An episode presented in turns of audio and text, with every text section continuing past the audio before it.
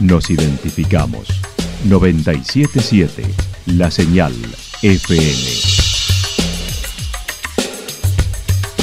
Valle de Calamuchita, Córdoba, Argentina.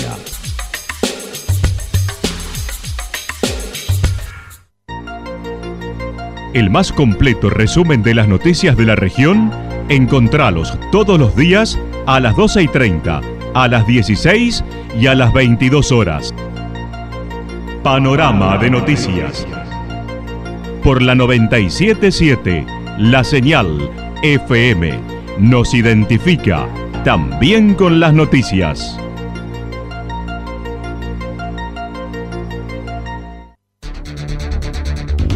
Municipalidad de Villa del Lique. Una forma de vivir. Gestión Ricardo Zurdo Escole.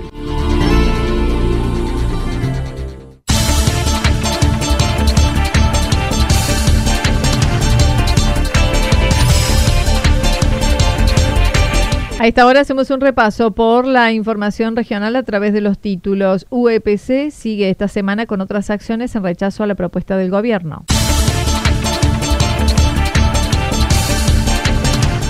La solidaridad en Santa Rosa nuevamente sorprendió. Alta adhesión a la cooperadora de la escuela primaria de Yacán. La actualidad en síntesis. La en síntesis. Resumen de noticias regionales producida por la 977 La Señal FM. Nos identifica junto a la información.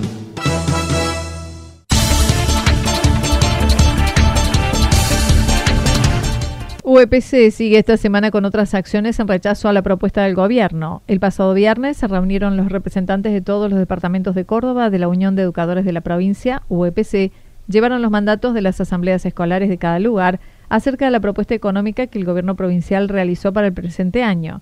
El delegado departamental manifestó por mayoría consideraron insuficiente la misma. La idea fue fundamentalmente considerar insuficiente la propuesta, la propuesta del gobierno. Es decir, eh, insuficiente porque cuando la analizábamos eh, veíamos que el, porcentaje ofrecido por el gobierno provincial estaba compuesto al menos por dos cosas que nosotros consideramos que no se tenían que tener en cuenta. Dicha propuesta incluía el fondo que cobran los docentes y una disminución de aportes a la caja de jubilaciones. Y por otro lado, aportes que se nos estaban o se sumaban a la, a la propuesta haciendo una disminución de los aportes jubilatorios a la caja, con el consabido riesgo, de ahí el análisis, de que la caja de jubilaciones se pueda, se vaya a, decir, a desfinanciar. José de la Mora dijo continuar las negociaciones solicitando mejor en la propuesta por parte del gobierno provincial. Mientras tanto, propusieron algunas acciones para esta semana, como una marcha con cuerpos orgánicos y docentes a contraturno y plenarios regionales hasta tanto haya una nueva propuesta. La de reclamo salarial puntualmente, la mañana hay una marcha en Capital con los cuerpos orgánicos y docentes a contraturno, es decir, aquellos docentes que tengan actividades en sus diferentes establecimientos a la tarde marcharán a partir de las 10 de la mañana con los cuerpos orgánicos. Posterior a eso, actividades regionales, justamente plenarios regionales, con los diferentes cuerpos orgánicos y movilizaciones. Aclaró, esta decisión no afecta al normal dictado de clases, ya que es una de las preocupaciones de las familias. Exactamente, no debería estar, no debería estar afectando. Por supuesto, Anita, es decir, bueno, vos conoces la actividad docente, por supuesto que la afectación es en cuanto al horario, ¿no? En cuanto al desarrollo de las clases, vos te podés imaginar un docente que está en un conflicto salarial, cuando estamos hablando del medio de sustento de cada uno, las actividades no son con la tranquilidad que necesitamos para llevar adelante la labor. Acerca de la adhesión al paro internacional de mujeres en el ámbito escolar, en esta jornada aclaró que la medida de fuerza depende de cada docente y de cada institución, habiendo ya comunicado la decisión para conocer la asistencia del personal. Además, Hoy los docentes participan de una movilización que comenzará a las 17.30 horas en la avenida Colón y Cañada en la capital cordobesa, bajo el lema Vivas, libres, desendeudadas y con trabajo digno nos queremos. Tiene la libre posibilidad de adherir a él o no. Tengamos en cuenta que la provincia, el Poder Ejecutivo amenaza continuamente con los descuentos. Entonces, de todas maneras, nosotros más allá de la adhesión, nos sumamos a las movilizaciones previstas por las diferentes organizaciones.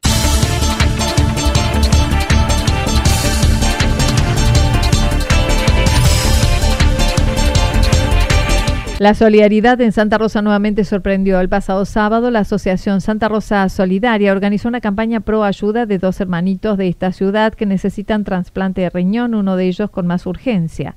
Por ello, habitantes y turistas, junto a instituciones locales, se acercaron al patio Teolau, Libertad y El Nogal, entregando su colaboración en dinero para esta familia. La presidenta de la entidad comentó.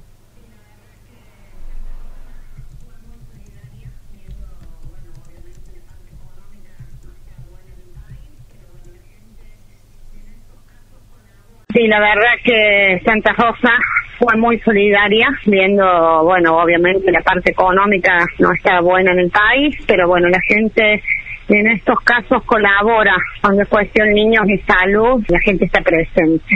Nos llama mucho la atención también que turistas, que turistas pasaran, preguntaran y dejaran su aporte generoso. Así que bueno, más que agradecido a todos. Gabriela Ali se mostró sorprendida de la respuesta entre ellos de quienes en otras ocasiones fueron ayudados y se logró reunir 100.840 pesos, aguardando el niño puede entrar en lista de espera ya que ahora está dializado.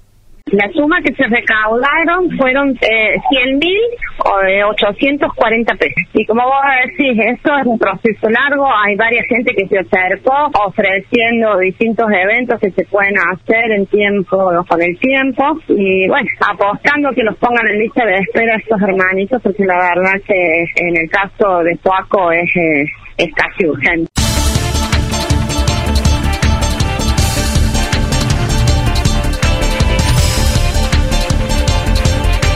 Alta adición a la cooperadora de la escuela primaria de Yacanto. Desde febrero, la cooperadora de la escuela primaria Frenchi Beruti comenzó a trabajar buscando responder a las necesidades de la escuela y a los que allí asisten. Este año, con la inscripción, participaban de un kit escolar por turno como motivador a que cada familia anotara a sus niños y pagase lo correspondiente.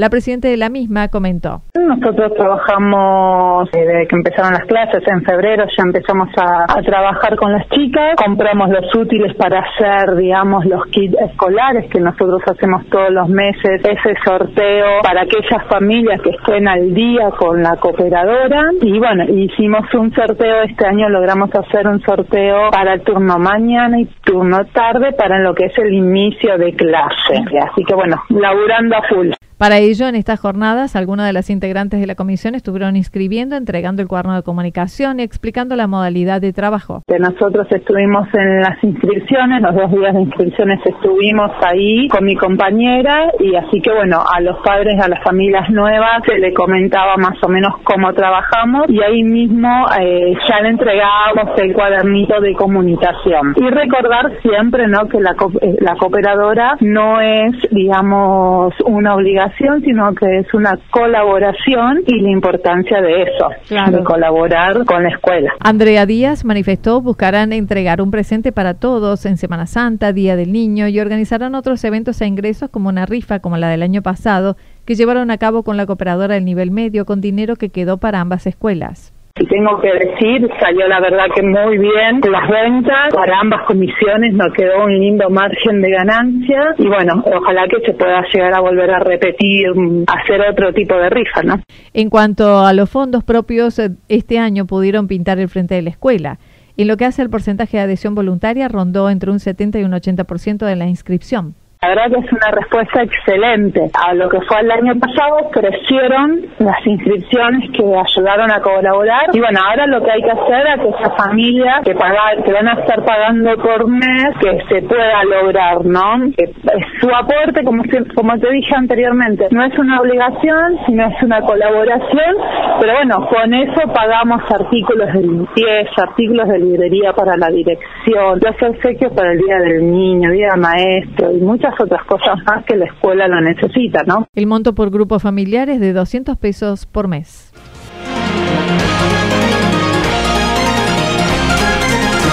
Toda la información regional actualizada día tras día.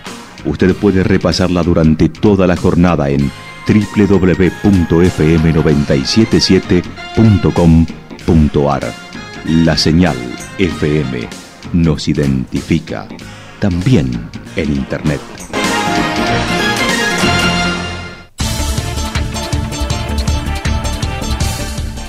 El pronóstico para lo que resta de la jornada indica tormentas aisladas hacia la tarde-noche, temperaturas máximas que estarán entre 30 y 32 grados, viento soplando al sector nor-noreste entre 13 y 22 kilómetros en la hora.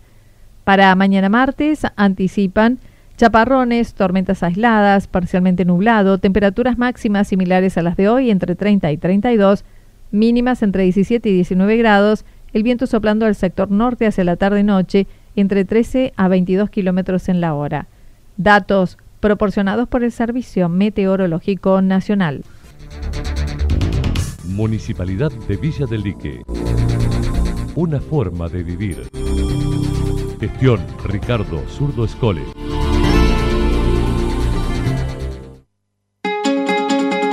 Lo que sucedió en cada punto del valle. Resumimos la jornada a través del informativo regional en la 977.